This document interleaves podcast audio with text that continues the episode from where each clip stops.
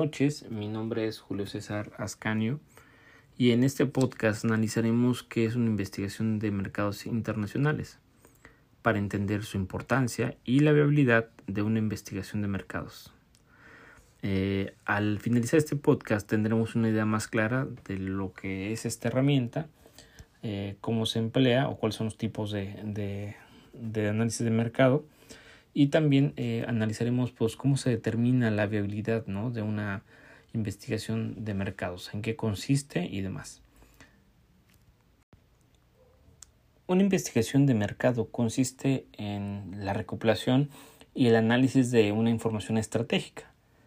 En términos generales, eh, se trata de una herramienta que debe permitir a la empresa obtener información necesaria para establecer las diferentes políticas objetivos, planes y estrategias más adecuadas a los intereses. ¿no? En realidad se trata eh, de cumplir o tratar de definir si con este análisis o a través de este análisis si es posible cumplir los objetivos más que más allá de los intereses de la empresa cumplir los objetivos eh, del análisis inicialmente eh, al cual se va a enfocar el análisis de mercado Dentro del análisis de mercado existen diversos tipos de investigación que estaremos analizando. Eh, idealmente las más populares son la investigación de mercado cualitativa y cuantitativa, aunque también existen las investigaciones de campo, de gabinete, la investigación continua y la investigación puntual junto con la experimental. Eh, para darnos un preámbulo un poquito más grande de qué eh, atraen o qué contienen estos eh, tipos de investigaciones, analizaremos las dos primeras que son las más populares. La investigación cualitativa consiste eh, en, o se enfoca más bien en entender las creencias y los puntos de vista de las personas. También entender qué es lo que sienten las personas ante una situación, cuáles son los factores decisivos eh, que influyen en su comportamiento y sus patrones de, adquisición o en sus patrones de, compra de algún tipo de, productos, ¿no? Es decir, cómo se, cómo se comportan, por así decirlo. Es una investigación eh, metódicamente conversacional, Y el tipo de investigación de mercado cualitativa se ocupa en los negocios exitosos en donde se pretende utilizar la investigación de mercado para mantener el ritmo con las tendencias del mercado, es decir, eh, de alguna u otra manera eh, es para tomar las mejores decisiones y alcanzar la excelencia como tal. Entonces, esas son eh, algunas de las características de este tipo de investigación, entre los cuales pues, se pueden destacar, por ejemplo, el branding o el entender el comportamiento de, los clientes, medir algunas actividades de marketing, por ejemplo, identificar oportunidades de, de negocio, nuevas oportunidades de negocio, o obtener insights sobre productos, ¿no? que es realmente eh, un factor bastante importante en el análisis de la toma de decisiones para las grandes empresas.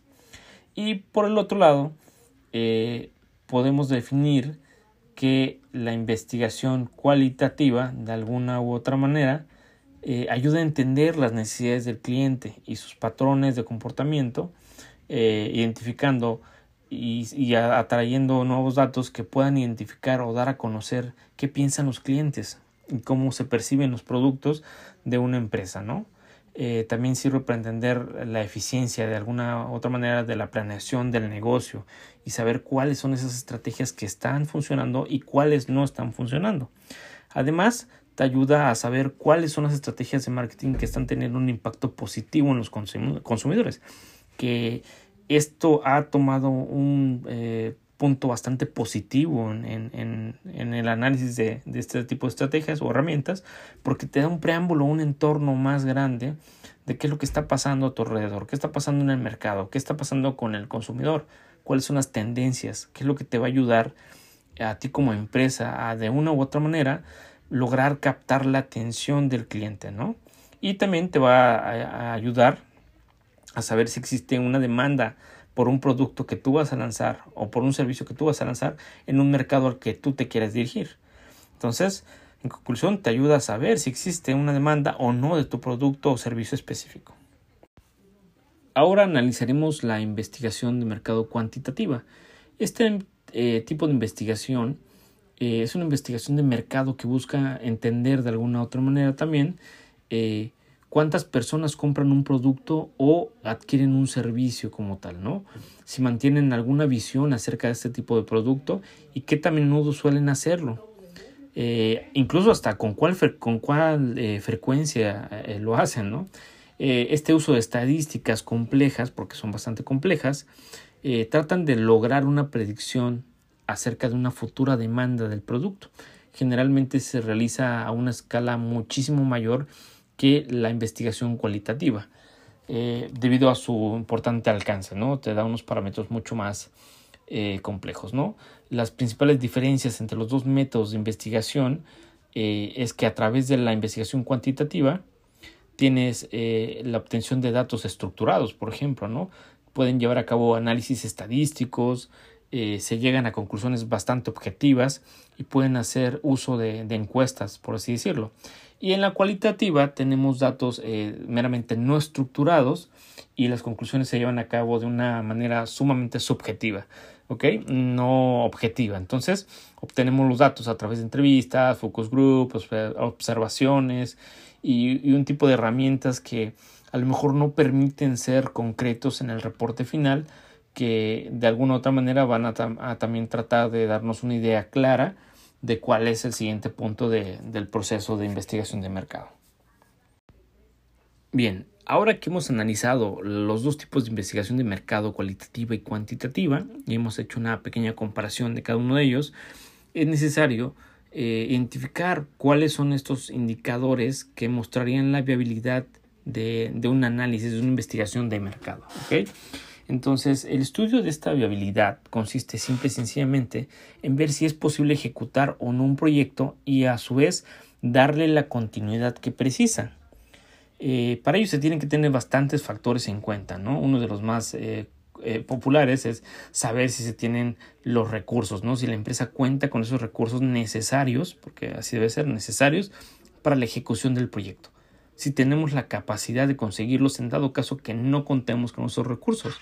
Y eh, por supuesto, otro factor importante es si no hay recursos suficientes, eh, la toma de decisiones sería más inteligente eh, o, o, sería más inteligente de alguna u otra manera descartar el proyecto o aplazarlo porque no podemos tener una idea clara y precisa de si va a funcionar o no porque además no tenemos la manera de revisar si va a ser viable o no. Entonces, eh, es complicado entenderlo de alguna otra manera, pero eh, tenemos que revisar si se cuentan con los recursos, si el proyecto eh, tiene los recursos que se necesitan, si no se tienen, cuál es la capacidad de conseguirlos, ¿no? cuál es nuestra habilidad de conseguirlos y también si de manera inteligente tendríamos que ejecutarlo, descartarlo o simplemente aplazarlo para poder contar con este tipo de recursos que nos van a, hacer posible eh, la ejecución de este análisis de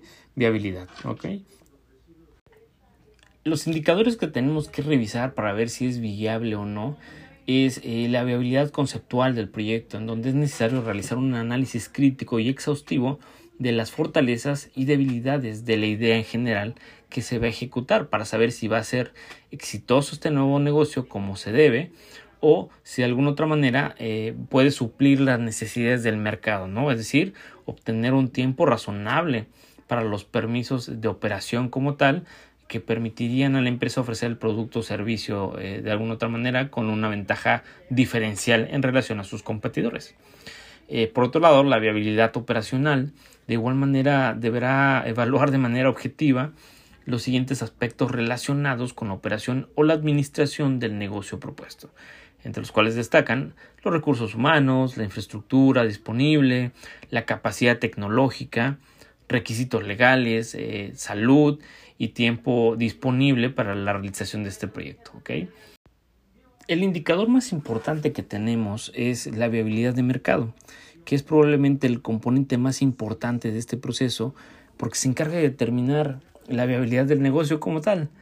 Debido a lo complejo que puede resultar este análisis, eh, muchas veces en el área más débilmente cubierta por nuevos empresarios, este análisis de mercado eh, para propósitos eh, de determinar la viabilidad deberá incluir como mínimo un estimado del mercado potencial.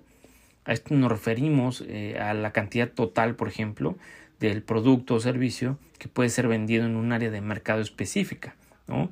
a la participación proyectada en el mercado, que es el porciento del mercado potencial a ser capturado o que razonablemente puede ser capturado por una empresa.